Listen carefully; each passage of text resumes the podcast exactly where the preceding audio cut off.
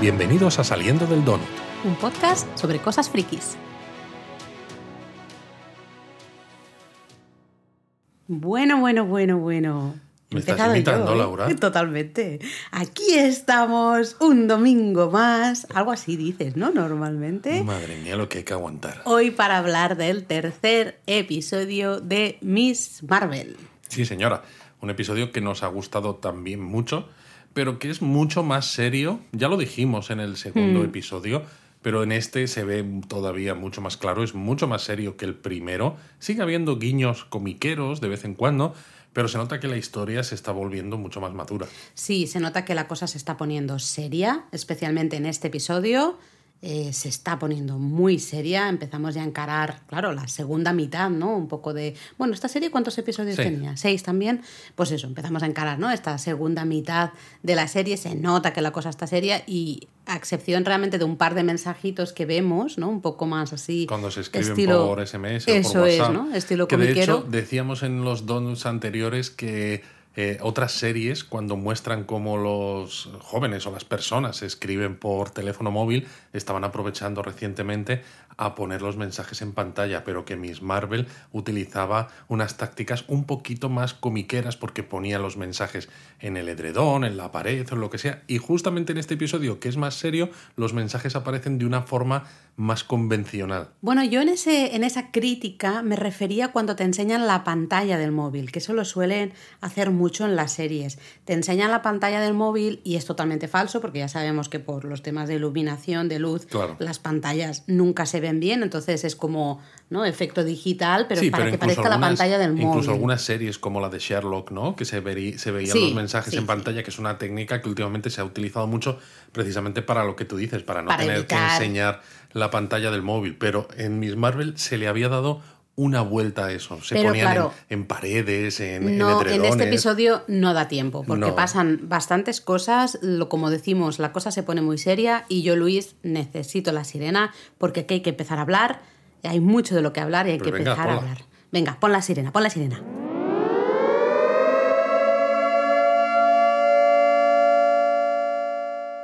Vale, sirena puesta. Pues nada, ¿de qué quieres hablar? Ya Laura? estamos, ya estamos. Bueno, primero una reflexión que hicimos nada más acabar de, de ver el episodio. Nosotros, ya sabéis, ¿no? Acabamos de ver el episodio, empezamos a hablar, ¿no? Apuntamos así las cosas que ¿Qué estamos haríamos hablando si no en tuviéramos estos donuts?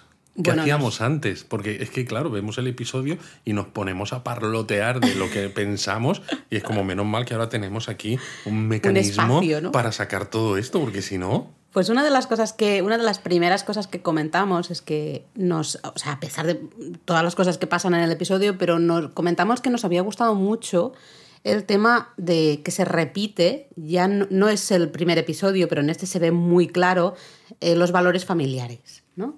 Se repiten en la boda del hermano que vemos en, en este episodio, en una charla que tiene el padre ¿no? con el hermano antes Sí. de esas Exacto, sí, el celebraciones. padre le, le está diciendo ¿no? que el hombre que escoge el amor es valiente, el que escoge a la familia nunca estará solo, etc.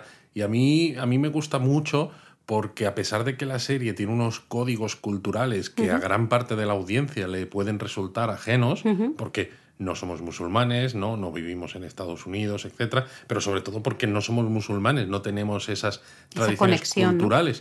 Pero sin embargo, muchos de estos mensajes son universales, porque hablan de familia, hablan de lealtad, hablan de amor, hablan de acompañamiento. Sí, y además lo que también me está gustando es que la religión no está, o sea, está presente siempre, evidentemente, porque forma parte de sus vidas, pero no se está haciendo un hincapié demasiado mm, fuerte, digamos, en el tema religioso, ¿no? Sino que simplemente forma parte del día a día de, de ese grupo de personas, ¿no? En este caso esta familia y de, de todas las otras familias que comparten esa religión y por lo tanto comparten todas las, las fiestas, las bodas o el final, ¿no? Del eh, el Eid que decíamos la semana pasada, etcétera, etcétera, ¿no? Me refiero que eso eh, es verdad que está la religión ahí, pero no la notas como que te están imponiendo ciertas bueno, no creencias es, o no es ciertas proselitista cosas, ¿no? la serie. Totalmente. Entonces es como queda como parte de, bueno, es un aspecto cultural más, ¿no? Y, y nos gustó mucho de este episodio, pues justamente eh, esto que tú decías, que es tan universal el, el aspecto de la familia. es, un, eh, es un acierto de la serie, a pesar de que está teniendo poca audiencia en, general. Bueno, no me hagas hablar porque me pongo de muy mal humor. Exacto, Yo, a mí me pone de muy mal humor, ¿no? Pero tiene poca audiencia, yo creo que porque mucha gente a veces está muy encerrada en sus ideas y en que solo se pueden eh, ver cosas que encajen al 100% con su experiencia personal, cuando a mí esta serie me está encantando, a pesar de lo que decíamos antes, de que hay muchas cosas que no comparto, que no he vivido, que si quiero entenderlas un poco más, las tengo que investigar. Y me encanta además todo eso, porque es una manera además muy fácil de acercar otros códigos culturales que realmente los tenemos muy cerca. Evidentemente, a lo mejor donde nosotros vivimos un poquito menos. Cada uno pero una experiencia en, diferente. En Estados Unidos, por ejemplo, que sí que ha habido muchísima inmigración musulmana, pues tienes comunidades que comparten todo eso. Y a mí me parece fabuloso que te lo puedan contar porque es que puede ser tu propio vecino. Y, y el no conocer cómo es tu vecino, el no conocer qué le importa, qué tradiciones eh, son las que hace con su familia en esos momentos importantes, igual que tú tienes las tuyas. Yo creo que, el, iba a decir, el mutuo conocimiento al final nos hace mejores, nos hacen más tolerantes. Más tolerantes. Y es lo que al final iba a decir, de que nosotros vemos, entre comillas, normal o habitual, digamos, una boda al estilo católico, por ejemplo, o una celebración de Semana Santa, por decirte algo, hasta cosas tontas que ya no están tan relacionadas con la religión, como por ejemplo, yo qué sé, comer torrijas en Semana Santa, ¿no? Pero, que sí que tiene que ver en hace a lo mejor muchos, muchos años, cientos de años puede ser, con temas religiosos, y aunque pero no, que sí que tiene que ver con una, con una festividad de origen religioso, ¿no? Pues aquí nos permite descubrir un montón de festividades más y saber cómo se celebran, cómo es una boda de este estilo. Yo, yo, sé cómo es una boda al estilo luego, luego hablaremos, Luego hablaremos de la boda, pero es verdad que la boda que se muestra en este episodio de Miss Marvel es diferente de las que hemos asistido nosotros, pero es que incluso dentro de las que hemos asistido nosotros... También ha habido de todo tipo. Exacto, también las ha habido de todo tipo, incluyendo mm. la nuestra propia, ¿no? que no ha sido exactamente igual que otras a las que hemos asistido, pero al final es muy parecido, es celebrar con gente, amigos, familiares, comer, beber, disfrutar de, de, ese amor, ¿no? Eh, Compartir bailar, el amor en, ese día tan especial, totalmente. Por eso, por eso. Entonces a mí me, a mí me está gustando mucho por todo eso. Eso quería comentarlo nada más empezar, porque creo que es eh, una parte muy bonita de, de la serie. Pero bueno, empezamos un poco a recordar qué, es, qué ha sucedido en este episodio.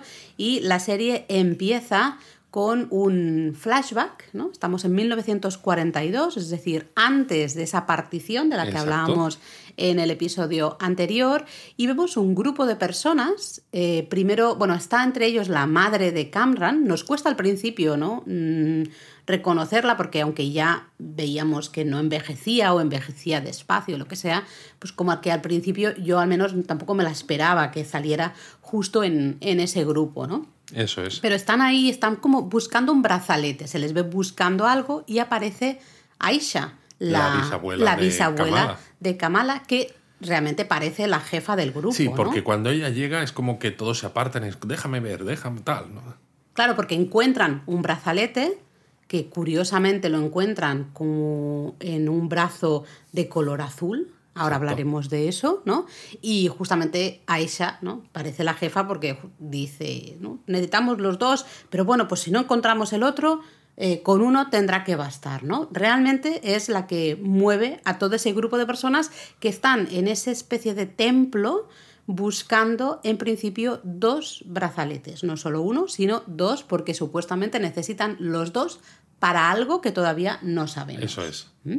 Eh, interesante de, este momento, de este flashback, primero, en cuanto encuentran uno de esos brazaletes, se ve desde arriba todo ese grupo y se ve el suelo de ese templo en el que se encuentran, que están un poco en ruinas, ¿no? Y ahí hay una escena, vamos. Bueno, eh, nosotros la tuvimos que poner una segunda vez porque en plan no puede ser, vamos a volver a verlo y sí, sí, paramos y en el suelo de ese templo aparece el símbolo de los diez anillos. Que es como boom. Porque, claro, en aquel, en aquel donut en el que hablábamos de qué esperar de la serie, yo recuerdo que decía que a mí, viendo simplemente el teaser y el tráiler de Miss Marvel, a mí me daba la sensación de que ese brazalete, tal como se iluminaba y demás, me recordaba un poco a los anillos de Sanchi. Cierto. Que precisamente, ¿no? Los diez anillos es que tiene toda la importancia con Sanchi. O sea, lo está, lo está uniendo de Además, en la imagen, en el final de Shang-Chi, tenemos a, a, Carol justamente conectada, ¿no? Con, con Banner, hablando ahí con Wong, diciendo. Mmm, pues no sabe muy bien de, ¿De dónde, dónde vienen, vienen, estos anillos el- y tal, pero lo son que muy está antiguos. emitiendo, tal, ¿no? Pero justamente, ¿quién aparece? Justamente aparece Carol ahí, ¿no? Eso es interesante también, ¿no? Ahora empezamos a ver que quizá no fue casualidad, Quizá no fue casualidad. no sé, ¿no? Y además de ese boom, ¿no? Del símbolo ahí de los 10 anillos en el suelo, que es como, ostras, esto está conectado de alguna manera u otra con Shang-Chi y con los anillos de Shang-Chi, ese brazo del que, ¿no? Que, es un trozo de brazo, del que quitan el brazalete, es de color azul, claramente es de color azul, Luis. Efectivamente, al principio pensábamos que podía ser una estatua, pero ya inmediatamente en la serie se dice que es un brazo cortado. Y claro, piensas, ¿quién tiene la piel azul? Pues los Kree, no pitufos, todos, los pitufos. pero los Kree, ya, pero dentro del universo cinematográfico de Marvel, ¿No hay creo que los pitufos no están. Vaya hombre. ¿Y qué tiene que ver con los Kree? Pues Carol Danvers. Es que todo va apuntando nos lleva ahí, ¿eh? a la película de Marvels, que Sí. ya sabemos que va a salir Kamala, pero claro, no sabemos cómo va a ser la historia y cómo se va a integrar Kamala ahí. Pero ya nos están llevando hacia ello. Pero claro, con lo de los 10 anillos de antes y demás, nos preguntamos, ¿habrá cameo de Sanchi? Mira que yo no lo creo, pero de Wong Y cameo de Wong, porque últimamente Vete tú salen todas. saber. Eso es. Yo soy muy fan de Wong, además, así que nunca me voy a quejar, nunca jamás de la vida me voy a quejar de que Wong salga en absolutamente todas las series, todas las películas, donde haga falta. De todas maneras, ¿te acuerdas que también en ese donut hablábamos de que los brazaletes podían ser como las negabandas del Capitán Marvel? de Vaya si me cómics? acuerdo que yo no conocía nada de las negabandas Claro, y me estuviste Entonces, contando. en los cómics, las negabandas explicábamos que abrían una puerta a otra dimensión y se intercambiaba el cuerpo ¿no? de la persona que tenía las negabandas en la Tierra, ¿no? las juntaba y entonces se abría ese- esa dimensión y el Capitán Marvel que estaba esperando en esa otra dimensión pasaba a la Tierra, ¿no? a la dimensión nuestra. Y dices, oh, vale, no va a ser a lo mejor exactamente igual, pero aquí se está hablando de dimensiones. Sí, porque parece que este grupo, luego lo vemos a, a lo largo del episodio, lo que busca es eh, ayuda para volver a su dimensión. Ahora luego explicaremos un poco más, ¿no? Pero digamos que sí que podría funcionar. Por cierto, tengo que hacer un apunte antes de que, que Luis, que me, me ha dicho, "Qui- quiero decir algo, quiero decir algo. Eh, Luis siempre se ríe de mí cuando yo estoy haciendo aquí gestos, ¿no? Mientras eh, hacemos el podcast, pero él, cuando estaba hablando de las negabandas, ha hecho ahí el gesto de poner los brazos como en X, ¿no? Juntando las, las muñecas, ahí en plan todopoderoso, como si él tuviera las, las negabandas estas y, y yéndose a, a la otra direct. De verdad, qué mala leche tienes. tenía que decirlo, Luis, tenía que decirlo. Eh, bueno, interesante de este flashback también el tema que se comenta, que ya lo habíamos comentado también en... No sé si lo habíamos comentado en el podcast, pero sé que tú sí que lo habías comentado, yo vas. no, de que se necesita dos brazaletes. ¿Dónde está el otro brazalete? Bueno, exacto. ¿Mm? A ver, no lo habíamos comentado, yo siempre lo he pensado, porque a mí lo de un solo brazalete es verdad que como elemento decorativo, si tú te pones una pulsera o algo, pues puede ser una sola. Pero ese brazalete que es más alargado, a mí me daba más la Como impresión... una que- empuñadura, no, ¿no? no empuñadura, como las protecciones que llevan a veces, pues, no sé, soldados medievales, por ejemplo, en, Sí, hasta en- las damas de la ante- en los corte. Mm. antebrazos, ¿no? Que siempre es simétrico porque lo que quieres es prote- proteger ambos brazos. Entonces yo siempre he pensado que me hacía falta uno. Y de hecho en el primer episodio, cuando se abre el arcón que envía la abuela de Kamala y abren y ven todos esos objetos antiguos y entre ellos el brazalete, yo siempre pensé, bueno, nos han enseñado uno porque está ahí, pero ahora nos enseñarán el otro. Claro, en aquel momento yo no pensaba que la historia de uno o dos brazaletes podía tener importancia para el desarrollo de la serie. como Yo he de reconocer que, que no. Yo, de hecho, después del primer episodio de Miss Marvel ya me fui a Etsy a mirar si había brazaletes, porque soy de, de mucha joyería friki, ¿no? En general. Eh, y no, sinceramente nunca pensé que pudiera ser un objeto de, de dos, ¿no? Dual, digamos. O sea, siempre Ahora fíjate, que solo tendría uno. que mirar las imágenes promocionales que sacó Marvel de la serie porque hablábamos en otros donos de, oye, ¿cuándo vamos a ver a Kamala con el traje que vemos en las imágenes promocionales? Tengo que volver a mirarlas para ver si en esas imágenes sale los dos. con uno o con dos brazaletes. Vale, luego lo miramos. Luego lo miramos porque es curioso, pero fíjate que aquí ahora se estamos habla... en directo, no Estamos en puede. directo. Hablamos aquí de lo de las dimensiones Mm. y decíamos en el Donuts del episodio 1 de Miss Marvel que la primera vez que ella se lo pone en la Avenger Con se cae como hacia atrás y en un momento parece como que se ven unas sombras, unas, unas siluetas en lo que parece que es otra dimensión. De hecho, Y nos dices, es que preguntábamos. encaja Claro, perfectamente. de hecho, aquí nos preguntábamos. Yo recuerdo hacerte la pregunta de decir: ¿eso es otro universo? Eh, ¿que, ¿Dónde ha ido a parar? Porque la vimos claramente que se echaba como para atrás, iba a parar a otro sitio, otro lugar. No sabíamos ponerle nombre, si dimensión, si universo. Ahora yo creo que queda bastante claro que eso era otra dimensión y ahora explicamos qué dimensión era, ¿no? Porque eh, bueno, primero, antes de acabar con el flashback, sí que me parece interesante ver que ese flashback es en 1942 y no sabemos todavía ¿no? qué pasa entre 1942 y 1947, que es eh, cuando desaparece. partición. Exactamente, ¿no? Que es la cuando partición desaparece de la, la. India, que es aquella historia que se nos cuenta en el episodio 2, de que se va, se pierde del padre, pero luego lo encuentra y se van en el tren, que luego esto va a tener también importancia. Sí, por cosas que pasan en el episodio, yo creo que lo podemos hablar después, al final, porque yo tengo algunas teorías sobre, sobre este tema. Sí, porque a mí me hace pensar que la bisabuela desaparece para alejar el brazalete del resto de este grupo. Pero bueno, estamos hablando de este grupo y claro, eh, este flashback luego se complementa con escenas de este mismo grupo en la casa en la que viven, donde está también casa Cameron, de Cameron, con sí. Kamala. Y entonces le explican que son un grupo que ha tenido varios nombres a lo largo de la historia, que vienen de otra dimensión y que se llaman los clandestine, los clandestines, ¿no? Parece ser que esto de los clandestines, ¿no? Eh, aparecieron ya en los cómics. Yo Sí. esto no tengo ni idea. ¿eh? Sí, eh, esto lo escribió Alan Davis y apareció por primera vez, en, eh, primera vez perdón, en 1994, aunque su origen era una pareja en la Edad Media en la que había un personaje que se llamaba Adam of Destin, que eh, participa en las cruzadas y demás, y es capturado y esto y lo otro, y le salva de morir una persona que se llama Elalit, de la que luego se enamoran y demás, y tienen hijos y esto, y siguen vivos, y le da inmortalidad y tal, y dices, es que esta Elalit es un Jin, que es el nombre por, eh, bueno, eh, que es el nombre que luego dice Namja, que es- también se les conoce a ellos como Jin. Exacto, porque ella dice muchos nombres, ¿no? Se nos conoce, se nos ha dado muchos nombres a lo Exacto. largo de la Y historia. habla dice de varios. Mm. los clandestinos, pero luego menciona esto de Jin, que es una palabra que también ha salido en algunos otros episodios, en el 1 y en el 2 de Miss Marvel, porque claro, es una parte de la mitología eh, islámica. Eso es, ¿no? De, de, de hecho, es un concepto, creo que es preislámico, de la mitología preislámica. de la mitología preislámica, Y luego pero adaptado, luego, ¿no? Se, luego se bueno, adaptó. como tantas cosas, Exacto. claro. Mm. Y en general significa genio, ¿no? Se supone que los jinn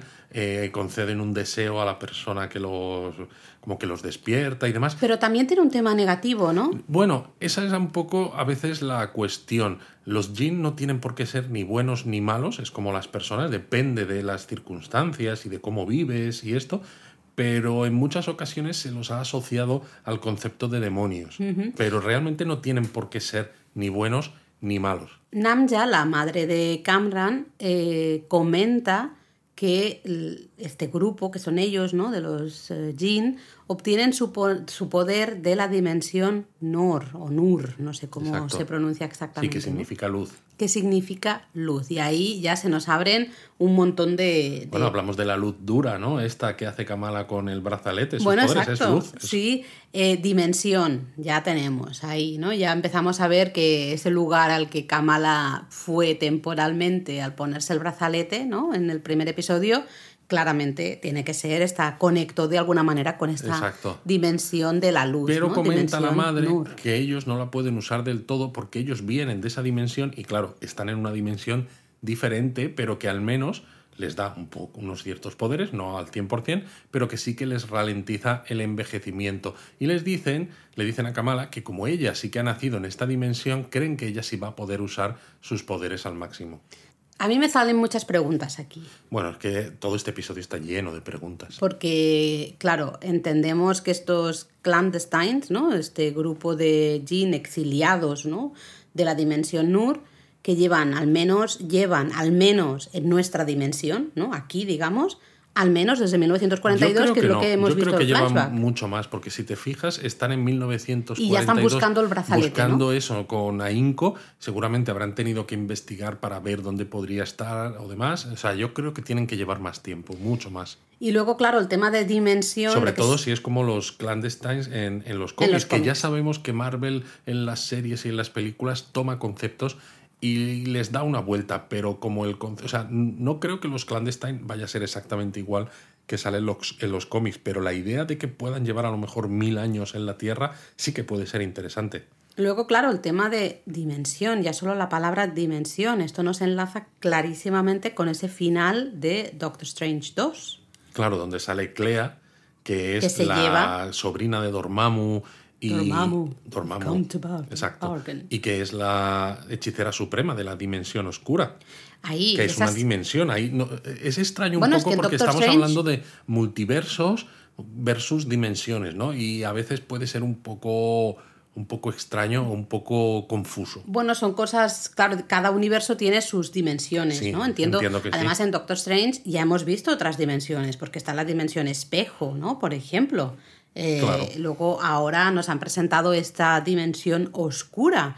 Y ahora, aquí en Miss Marvel, nos hablan de esta dimensión Nor, ¿no? Nur, de luz.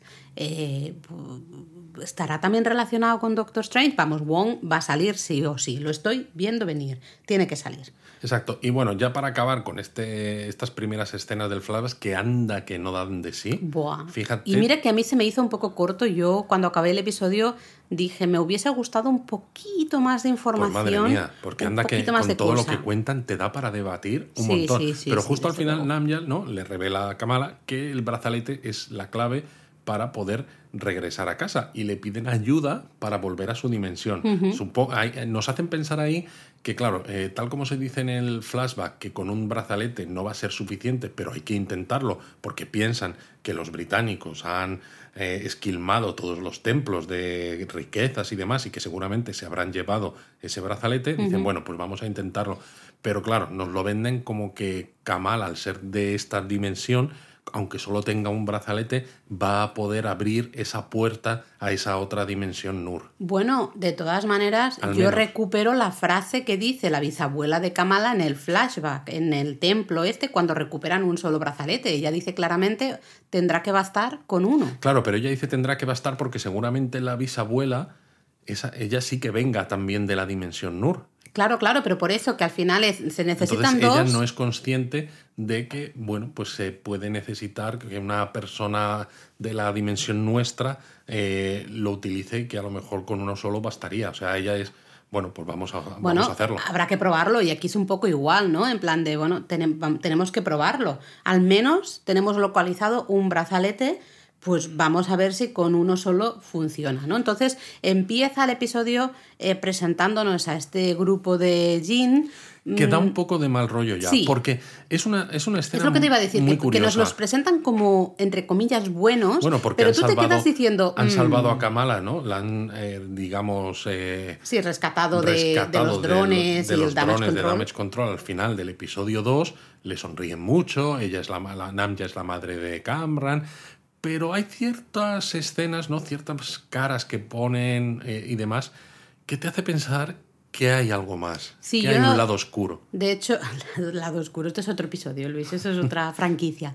Em, de hecho, lo comentamos, ¿no? En directo, mientras lo estábamos viendo, yo dije, no me fío un pelo. No me fío un pelo. fío nada, ¿no? Y, y bueno, pues eh, evidentemente no hay que fiarse, ¿no? Exacto. He de decir antes de, de seguir que yo, de verdad, ya con este episodio, me declaro fan absoluta e incondicional de Bruno. Bueno, es, eh, es uno de los mejores personajes de esta serie y de todas las series Está claro, del MCU. está claro. Además, encaja, ah, encaja bien hablar de él ahora porque, claro, cuando le dicen todo eso a Kamala, ella necesita preguntarle a alguien, oye, todo Alguien esto de... inteligente, alguien que sepa. Todo esto de abrir, de viajes entre dimensiones y demás, cómo funciona, va a ser posible o no. Y claro, ¿quién, ¿quién va a ser? Pues se lo dice a Bruno, que es cuando le dice Bruno además que le han aceptado en Caltech. Sí, que bueno, no, no terminan de hablar de eso porque claro, el tema está candente y necesitan, Kamala necesita información. A mí me hizo mucha gracia cuando Kamala le explica, ¿no? Que son Jean y necesita información y tal. Y Bruno dice, Jean Antonic. ¿no? Eh, mira, yo me partía la, caja de verdad fantástico, sí, porque el Bruno es como esa persona que intenta encajar en unas tradiciones culturales. Eh, Pero él lo hace y de una manera, mira, tiene una conexión muy bonita con los padres de Kamala, con el hermano. Pero lo intenta, pero al mismo tiempo hay ciertas cosas que le resultan también muy ajenas. Evidentemente, como nosotros, que es como Jean, ¿qué es esto de los Jean? No, tengo, no lo he escuchado en mi vida. Es que nada. Yo esto lo había leído en libros por ahí. Yo no, hace, yo no. Hace años, sí. Em, bueno, aquí, claro, cuando Kamala le, le, pide ayuda, ¿no? Justamente vemos que, que, Bruno dice, ah, sí, el tema de las dimensiones me suena así haberlo leído, hay un paper, de, un, de un doctor Eric Selvig. Y Eric Selvig, todos lo conocemos por Thor. Efectivamente. Eh, así que, bueno, interesante ahí también cómo se va enlazando, digamos, el mundo de Miss Marvel con el resto del, del MCU, ¿no? Eh, Bruno luego le, le explica que puede ser. Más adelante, aquí estamos mezclando cosas. Bueno, ya que estamos hablando de Bruno, eh, le explica que puede ser peligroso, ¿no? Y que al final eh, podrían salir mal las cosas. Primero lo explica como de una manera muy elaborada y muy científica. Sí, un poquito más técnica. Más técnica. Y Kamala ¿no? le dice, oye, inténtalo otra vez, pero como si tuvieras vida social. a mí eso me hizo mucha gracia, porque normalmente ¿no? la frase más típica es, eh, ¿puedes hablar en, en inglés? Que traducido sería, háblame en cristiano, ¿no? Sí, Y, me hace mucha gracia que le, da el toque este de, o sea, eres un nerd, un inadaptado, es háblamelo, dímelo como si tuvieras vida social. Yo me, yo me partía. Claro, y él dice, bueno, pues que si intentamos hacer algo, algunas cosas pueden hacer boom. Sí, vamos, que la tierra, la tierra puede reventar. Es como vaya, vaya explicación. Y luego es muy chulo también porque en otro momento del episodio le manda una caja a Kamala con un detallito que vemos ahí a Kamala abriendo esa caja, ¿no? Ese regalito, ¿qué será? ¿Qué será? Y abre y tiene el antifaz que le ha hecho, supongo que con una impresora 3D, mm. que es el antifaz que ya luego tiene en esas imágenes promocionales con su traje de Miss Marvel. Mm. Y es súper, súper bonito. Em, no nos adelantemos todavía a tema este de que decide Kamala. Vamos a, yo quiero recordar primero una escena que está Kamala, se está curando, claro, la herida que tiene en la, rodilla, ¿no? De justamente el final del episodio anterior. Y aparece la madre y pues la, ayuda a curar, ¿no? Le, cura la rodilla. Y me pareció una escena súper bonita que enlaza muy bien con ese concepto de familia, el amor. Muy dulce y muy emotiva. Muy emotivo, ¿no? Porque, eh, claro, Kamala le pregunta si ella ha sentido alguna vez, ¿no? De quería algo con todas mis fuerzas y cuando lo he conseguido no era lo que yo pensaba que iba a ser. Y la madre le comenta que se sintió así cuando justamente eh, fue a Estados Unidos, ¿no? Emigró a Estados Unidos, ¿no? Que había estado, pues tenía muchísimas ganas de ir para allá, dejar esa otra vida atrás. Pero que luego no era tan fácil como parecía, estaban muy solos, no hablaban inglés, el trabajo del padre eran muchas horas y muy poco dinero, etcétera, ¿no? La vida de un inmigrante, ¿no? Exacto. Al final es bonito, por un lado, porque la madre a veces, si tú solo te quedas con esa madre sobreprotectora, puede ser un poco... ¿no? teniendo en cuenta que la protagonista es Kamala, pues las audiencias eh, se pueden sentir un poco, no empatizar con la madre, ¿no? Pero nos cuentan muchas cosas de la madre que pese a eso, realmente la sientes muy cercana. Sí. Y, y además de eso, te cuenta cosas que también te ayudan a empatizar ya no solo con los personajes en sí, sino bueno, con muchas historias que muchas personas han vivido, ¿no? Nosotros mismos cuando nos fuimos a, Londres. Sí, lo que sí que a mí me llevó en esa, esa escena a pensar eh, que si la madre había huido, digamos, se había marchado a Estados Unidos justamente por el tema del brazalete, por el tema de los poderes, ¿no? No queda muy claro. No queda muy claro. Mm, para nada, ¿no? Eh, sí que queda claro que la madre sabe mucho Yo creo más. Que la sabe mucho más. Y a mí lo que me escama de todo esto es qué sabe el padre. Porque el padre a veces parece como muy feliz de la vida. Se hace el tonto, parece como que se ¿eh? hace el tonto y yo creo que el padre sabe también mucho porque realmente, o sea, no puedes arrastrar a tu marido de Pakistán a Estados Unidos si es por esto, que no lo sabemos, pero pensamos que puede ser. Sí, yo creo por, por huir de, de, toda esta historia que está surgiendo alrededor de los jeans eh, y ese intento de abrir una puerta a otra dimensión que puede ser peligroso, porque claro, nosotros lo sabemos ahora, que abrir esa puerta puede reventar la Tierra, ¿no? O reventar incluso nuestra dimensión completa pero ellos seguramente a lo mejor lo sabían ya desde antes. Claro, y de hecho es el padre el que explica en el episodio anterior ¿no? toda la huida durante la partición. Justamente, claro, la madre está mucho más emocionada y también calla, yo supongo, muchas más cosas, porque le es algo mucho más directo, ¿no? Le, le, puede doler más, y es el padre el que explica lo que él quiere explicar. Que curiosamente el padre tiene una escena con Bruno también en la tienda de conveniencia, está el Circle Q, ¿eh? que es como yo creo que un guiño a los Circle K, ¿no? que sí. que existen, en la que Bruno está leyendo sobre precisamente sobre Jean. y esto, y el padre le intenta ayudar porque dice, ah, mira, esta historia está escrita en urdu, pues te voy a leer, ¿no? Y cuando se lo cuenta dice, ah, esta historia no la, no la, había, no la conocía, ¿no? Que es un poco algunas cosas que, se han, que han dicho alguna gente musulmana de, es que esto de los jinn, tal como se cuenta, no encaja del todo con la mitología islámica actual. Con la popular, la popular de, los jinn, ¿no? Entonces ya nos muestra que quizás hay algo más que no es tal como, no es como parece. Sí, sí, sí, hay mucha cosa todavía que no, no sabemos. Eh, una escena que me molestó, pero muchísimo, fue esa imagen que aparece en los de Damage Control y primero solo ves los pies pero ves los pies. Los pies en una, en una alfombra. En una alfombra y los pies no desnudos, sino con zapatos. Claro. Sobre una alfombra que tú ya a, los, mm, vamos, dos milisegundos ya sabes que eso tiene que ser la mezquita. Y ya sabes que, ahí hay que ir descalzo. Es claro, evidentemente, ¿no? Entonces a mí eso, yo no soy musulmana, pero lo primero que dije fue, pero ¿qué hacéis? O sea, ¿qué clase de ser irrespetuoso eres que no sabes ni quitarte los zapatos para entrar a una mezquita. O sea, vamos a ver. Eh, ya es solo un punto de, respeto. Es también muy interesante además, ¿no? Porque te ayuda a, como espectador a tener empatía por esos musulmanes que hay en la mezquita, aunque no sean de nuestra tradición cultural, ¿no? Y te muestra a veces cómo hay mm, cosas que simplemente por la falta de conocimiento o por la falta de interés generan conflictos entre culturas que están conviviendo en un mismo espacio y que son innecesarios además esos conflictos. Y me gusta que hables de culturas porque de nuevo es evidente que estamos en la mezquita, pero se ve la mezquita como si fuera un centro cultural. Sí, como un centro de hecho, es un centro cultural, ¿no? Al final, es un centro de reunión donde gente de con unos mismos orígenes, unas mismas tradiciones, pueden sentirse justamente menos solos, ¿no? Y nos eh, enlaza un poco a lo que contaba la madre pero ya no solo sentirte menos solo, es que, claro, si luego llegan los blancos, por así decirlo, que viven allí y te tratan así y tratan tus costumbres de esa manera, ¿cómo no vas a querer juntarte?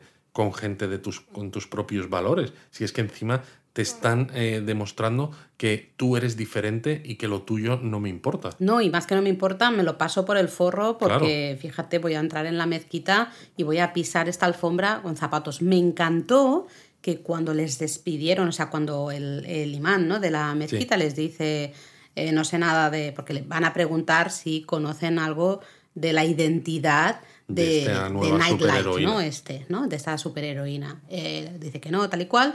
Y justo con toda la educación del mundo les dice, por cierto, la próxima vez que entren a una mezquita... Se quitan los zapatos. Quítense los zapatos. Pero bueno, ahí la que está tremenda... Bueno, Nakia. Oh. Vamos, yo, eh, Nakia for President, ya. ¿ah? Está tremenda. Porque es la que les planta cara directamente, se pone ahí en plan de aquí no van a buscar ustedes nada porque necesitan una orden. Si quieren buscar, entre buscar aquí en la mezquita. Sí, sí, porque la tía de Damis Control directamente llega ahí y sin preguntar nada dice eh, le dice a sus hombres pues que se pongan a, buscar, Y, esto, y es como, pero, pero ¿de qué estás hablando? Y Nakia dice, no, no, no, no, yo sé porque he visto una serie, ¿eh? Ley, Orden. la he visto muchas veces, y, y sé que no, que necesitan aquí una orden, si no, no pueden. Y con lo cual los de los damage, control se tienen que, que marchar, ¿no? Luego vemos, em, ¿no? Que están aquí súper preocupada porque, claro, todavía está en la campaña electoral, todavía no se ha votado quiénes van a ser los miembros de la junta de la mezquita a la que ella se presenta, ¿no? Y dice, ay Dios mío, a ver a ver si he hecho algo mal eh, plantándoles cara. Al contrario, en aquí a spoiler alert, eh, acaba siendo miembro de la Junta de la Mezquita. Muy bien. Sí. Así me gusta. Eh, en aquí a for President, totalmente. ¿eh?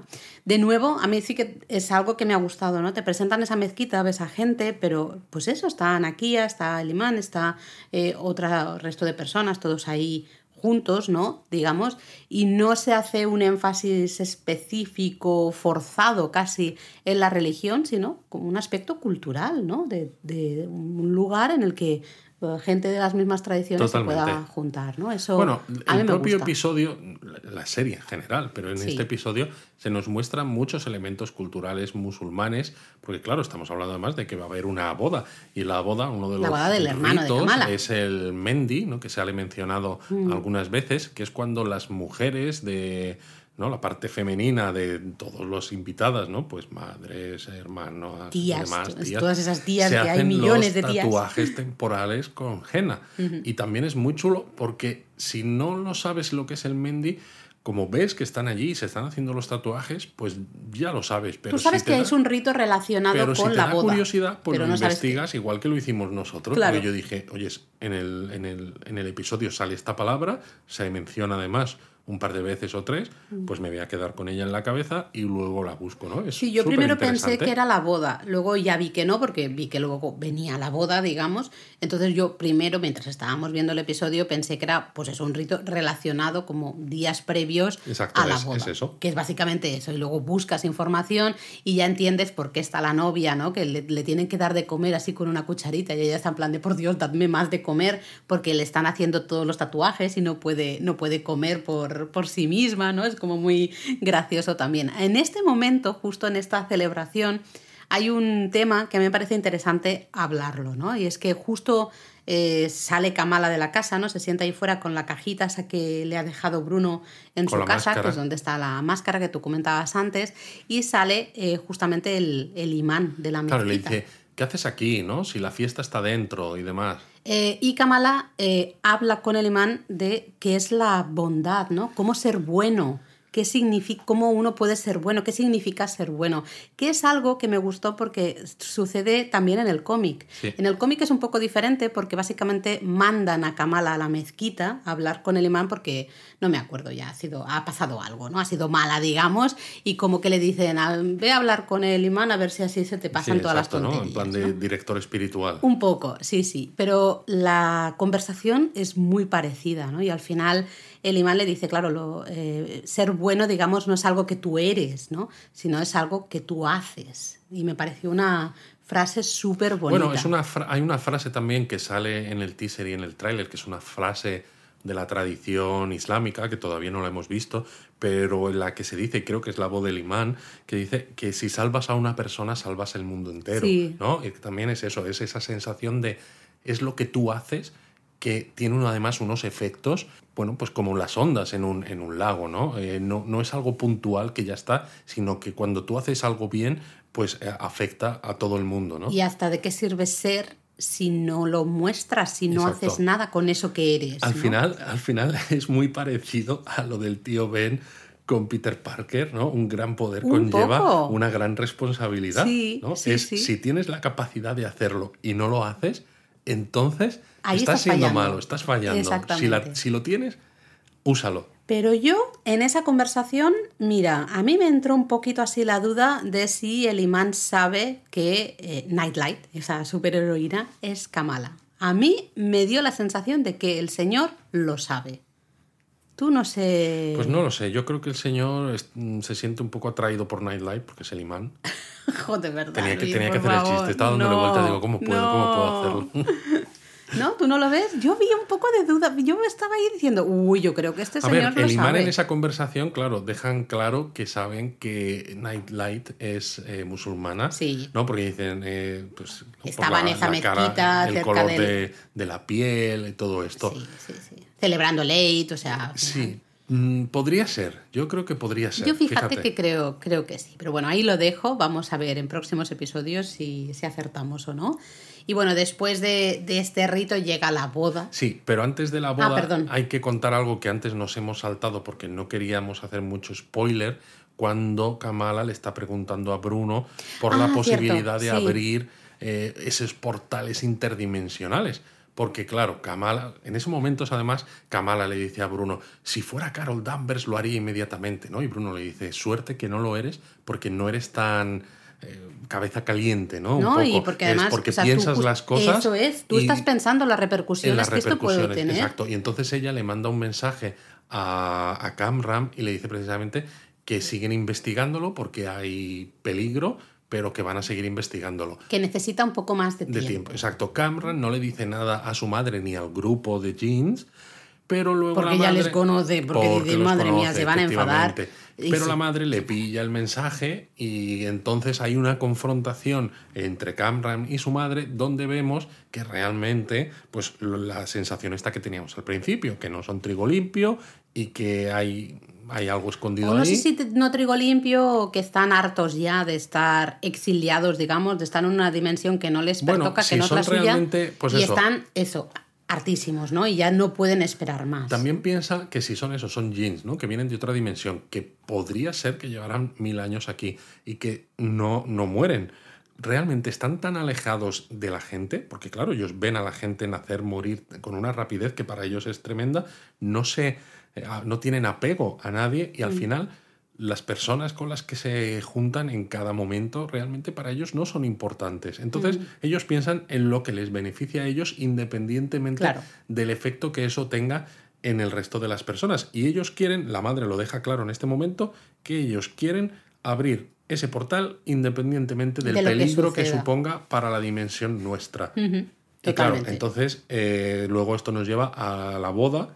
Sí, porque nos quedamos ahí, entra- estamos en la boda, la boda fantástica, hay varias fantástica. escenas con un montón de tradiciones culturales diferentes, esos bailes, Los bailes son tremendos. ¿eh? de, de todos, hasta el novio ¿eh? aparece ahí bailando, Kamala también, eh, hay el, el propio rito del matrimonio, ¿no? Eh, y Con como el la... imán sentado entre medias. Sí, curioso eso, ¿eh? Que les pregunta tres veces Les a cada pregunta tres veces ¿no? si quieren a la otra persona como marido o como mujer. Como los invitados juntan la, la cabeza de los novios. Se les dan como golpecitos dan en la cabeza y entonces les dan dinero. te lo explican el por qué, ¿no? Justamente Sí. porque Bruno está ahí en plan de, pero esto es no, o sea, es- qué curioso, ¿no? Esto. Justamente nos usan un poco a Bruno para explicar al espectador que tampoco conoce estas tradiciones, pues qué significan, ¿no? Para qué se, para qué se hacen. A mí todo ese momento de la boda me pareció fantástico y sabía que no podía durar mucho, estaba claro que iba a pasar algo. Sobre todo cuando llega el momento en el que parece tan bonito que Bruno y Kamala se van a lanzar a bailar. Tú quieres ponen- amorcito, ¿eh? Claro, yo quiero amorcito. Ponen la música así de baile agarrado y demás y dices, ya está, no la van Bueno, a Bon liar. Jovi, bueno, eh, Brown Jovi Brown es el, Jovi. el- sí, pero me el hace grupo. mucha gracia también porque dice, hacemos hacemos eh, bar mitzvah, hacemos no sé qué, vamos, eh, hacemos quinceañera, hacemos... Lo que- estos lo que tíos surja, hacen lo que de surja. todo. que además también es chulo porque con sola esa frase dices, madre mía, la Lo de tradiciones culturales tan diferentes que Sí. puede haber en una misma ciudad en Estados Unidos. Totalmente, totalmente, ¿no? Entonces eh, llega Camran justo corriendo avisando a Kamala de que la madre ha visto el mensaje y que no se lo ha tomado muy bien, digamos que se lo ha tomado mal. Y que vienen a precisamente a conseguir ese brazalete y si no a matar a todo el mundo. Básicamente, ¿no? Entonces Kamala activa la alarma de incendios. Mira, a mí me dio una pena. Sí. Yo estaba además todo el rato diciendo, ay, no, eh, con los pobres novios ahí, todo, que estaba yendo todo y tan encima bien, le tan vuelve a llamar Brian a Bruno. Es verdad, ya, Camran hijo, ya, la broma ya no tiene gracia. Bruno, no Brian, hazme el favor. Eh, y bueno, hay una eh, super batalla. Sí, hay una super batalla súper interesante en la que vemos a Kamala eh, utilizando esos poderes que le da el brazalete, o bueno, o que le ayuda el brazalete a controlar. No sabemos, sí. Que está empezando a entenderlos, a utilizando esa luz dura, pues para. No tanto para atacar, sino para defenderse, aunque hay una escena en la que saca el puño este como gigante, como si fuera el Mister Fantástico, ¿no? Estirando el brazo, que es tipiquísimo de, los, cómics, aunque el origen de los poderes sea diferente, que ya lo hemos dicho y bla, bla, bla. Mm. Pero vamos, es súper icónico. Sí, sí, y la verdad es que nos encanta. Sí, eh, fue interesante también porque, claro, hemos visto en el episodio anterior a Kamala, ¿no? Que empezaba a usar o a probar sus poderes. Veíamos al final del episodio que todavía no estaba 100% cómoda con, sus poderes cuando intenta salvar al niño. Y aquí vemos exactamente lo mismo, que todavía, evidentemente, no, no sabe usarlo tan, bien, pero cuando está al límite consigue. Y a veces cuando está al límite no solamente saca cosas, sino que hace que esa propia luz, o sin que ella lo haga, sino parece como inconscientemente esa propia luz le protege. Sí, porque hay un momento que la disparan, creo, algo así, y vemos que, exacto, ¿no? Que la luz crea como una armadura aquí en el pecho. Pero claro, si tú lo piensas, es tremendo, porque una cosa es intentar salvar a un niño que tiene, tiene su tela, pero es que aquí tienes a cuatro o cinco personas que quieren prácticamente matarte o herirte. Bueno. Y tienes que defenderte cuando tú nunca has tenido ese tipo de conflicto. Brutal. Además de que, de verdad os lo digo, que estos Jin parecían zombies, algunos de ellos iban en plan, oh, oh, oh te voy a matar.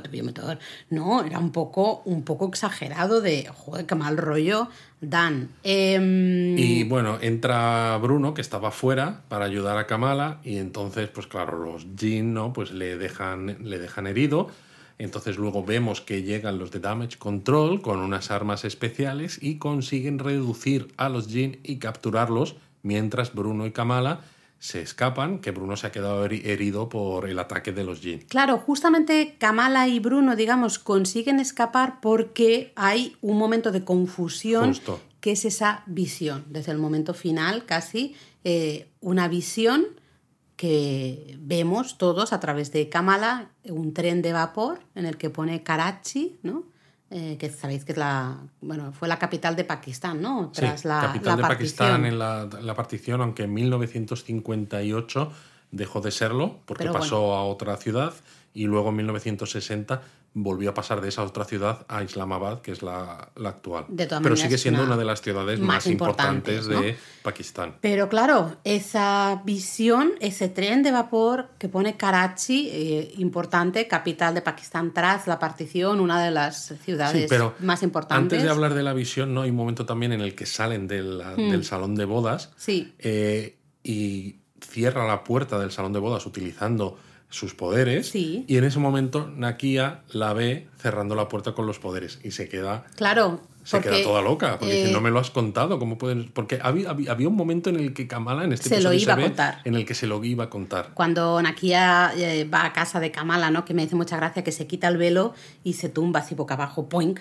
en, en la, cama, no en plan de oh Dios mío Dios mío eh, luego sabemos cuando le cuenta que ha sido elegida para la junta. ser de, de, la junta de la mezquita y Kamala está ahí a punto de decirle pero no bueno lo típico de las series no justo pasa algo, no recuerdo qué, que no se lo, no se lo puedo decir, ¿no? Pero bueno, importantísimo este final con esta visión del tren de vapor este de Karachi o a Karachi, eh, que claro, esto evidentemente nos recuerda sí o sí a la historia que se contó en el episodio anterior, que contaba el padre de Kamala, de cómo la, la abuela escapó ¿no? durante la partición y el momento en que justamente la bisabuela, ¿no? Aisha, se, se perdió. Y claro, nos hace pensar si en aquel momento, ya decíamos en el episodio anterior que la partición había sido algo terrible, con millones de desplazados por líneas religiosas, pero en la mitología de la serie a lo mejor podría ser que en ese momento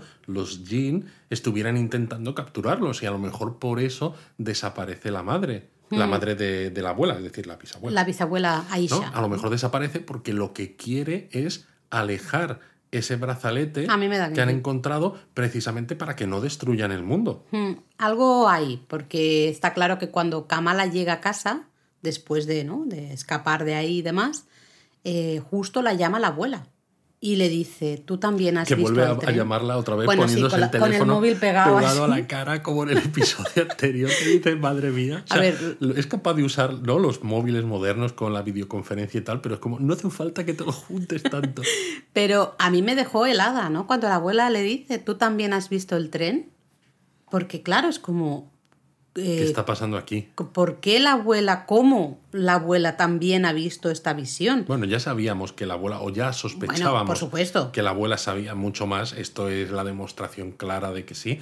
Pero es que además le dice, tienes que venir a Karachi. Que Con tu madre. Claro, que nos recuerda un poco a lo de Moon Knight, ¿no? Que acaba en Egipto y todo esto. Pues es, vamos a llevar a los personajes a Pakistán. Pero es que encima de eso, dice, tienes que venir con tu madre. Que claramente está, está claro que la madre también tiene mucho que ver, que sabe mucho más, que es algo, no lo sé, que tiene que ver, yo pensaba, tiene que ver con la línea femenina pero bueno, en los Jin hemos visto que hay algunos que, son hombres. Entonces, no lo sé. No lo sé. Eh, el tema es por qué sale esta visión, quién crea esta visión. Exacto. Puede ser que la haya creado justamente la abuela para evitar que los Jin capturen a Kamala.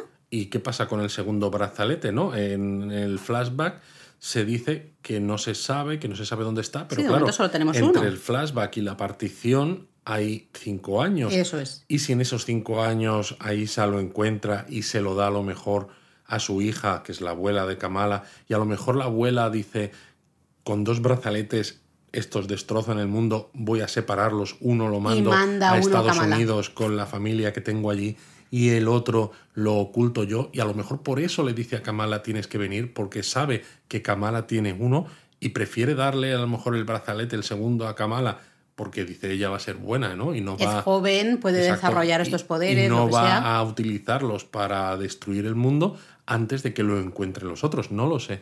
Ahí se quedan un montón de preguntas abiertas. A mí me encantó este episodio por eso, porque eh, te da mucha información justo al comienzo con ese flashback, aunque se me hizo corto, pero da mucha información. Y da mucha información y genera además mucho debate. Claro. Porque te da para hablar un ratazo. Claro, porque si el brazo, que sí es azul, que si luego los símbolos de los tres anillos, de los que. De los tres he dicho, ¿no? De los diez anillos. Eh, ya, o sea, aparte de todo lo que significa el brazalete, dos brazaletes, la dimensión, ¿no? Los G, no sé qué, encima, cómo lo enlaza con otras cosas que ya conocemos del, del universo cinematográfico de Marvel, ¿no? Entonces, ya me parece flipante. Luego tienes la parte central, eh, muy también interesante, muy emotiva, con un montón de tradiciones culturales que, que está chulo, ¿no? Está guay. Y luego esta parte final, eh, muy épica y a la vez que te deja con tres millones de preguntas de nuevo de qué significa esta visión, este tren de vapor, eh, de dónde sale esto, quién crea esta visión o cómo se genera esta visión, por qué. No sé, es todo como muy muy interesante, muy. Eso. Mm, te engancha mucho. Te engancha, te deja con un montón de, preguntas que quieres ver el siguiente episodio inmediatamente. Por eso me da tanta rabia de que los números, ¿no? De, que no estén acompañando, ¿no? No estén acompañando a lo que yo considero que es una de las grandes series de Marvel en Disney Plus. sobre todo además. Disney Plus. Sobre todo además con algunas tonterías que se está diciendo. Pero yo de todas maneras creo también que esto que se dice, que dice mucha gente, de que la historia de Miss Marvel es una historia para, para adolescentes. Bueno, no me hagas hablar. Para mí, esta es la excusa para justificar el no ver la serie. Porque, por ejemplo, tú y yo ya lo hemos hablado.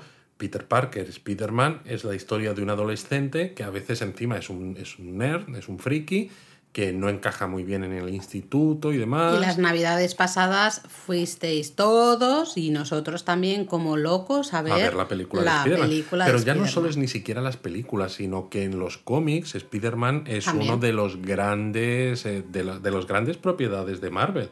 Totalmente, sí, sí. Y claro, a mí esto me parece una excusa muy barata. Lo primero, porque no es cierto. Es verdad que Kamala es un adolescente, es verdad que Kamala está en el instituto, pero si tú te paras a ver las historias, te están hablando, por ejemplo, de tradiciones culturales que me parece súper bonito y súper interesante. Te están hablando además de temas históricos como la partición de la India tras el dominio británico, que es terrible. Pero además, es que, perdona, pero yo vuelvo a lo que ya hablamos en su momento. ¿Cómo va a ser eso adolescente? Porque esto ya lo hemos hablado, ¿no? Aquí en, en el Donut. Eh, yo recuerdo, es como, ¿qué pasa? O sea, si es Thor, entonces sí, ya te sientes representado por Thor, pero por Miss Marvel no.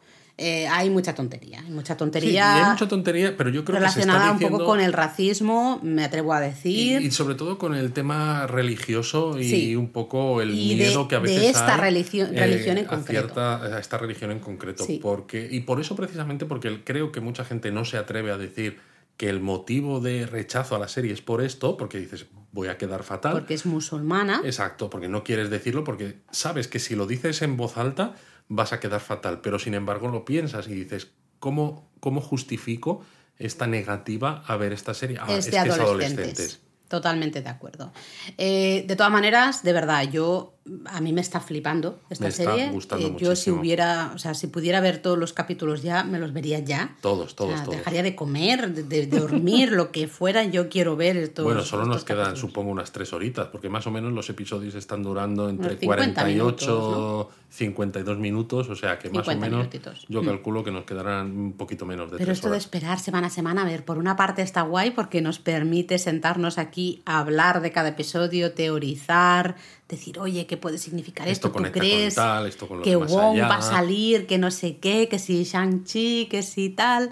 Eh, pero por otra parte es un, suf- Es un sufrimiento. es un sufrimiento muy grande. Esperando semana a semana. Pero bueno, contadnos vosotros eh, qué os ha parecido este Exacto. episodio. si- Apuntaros al Discord, que es gratis. Es Y gratis. tenemos un canal dentro del Discord de Saliendo del Donut dedicado a Miss Marvel y ahí podemos hablar pues, de todo lo que nos parecen los episodios.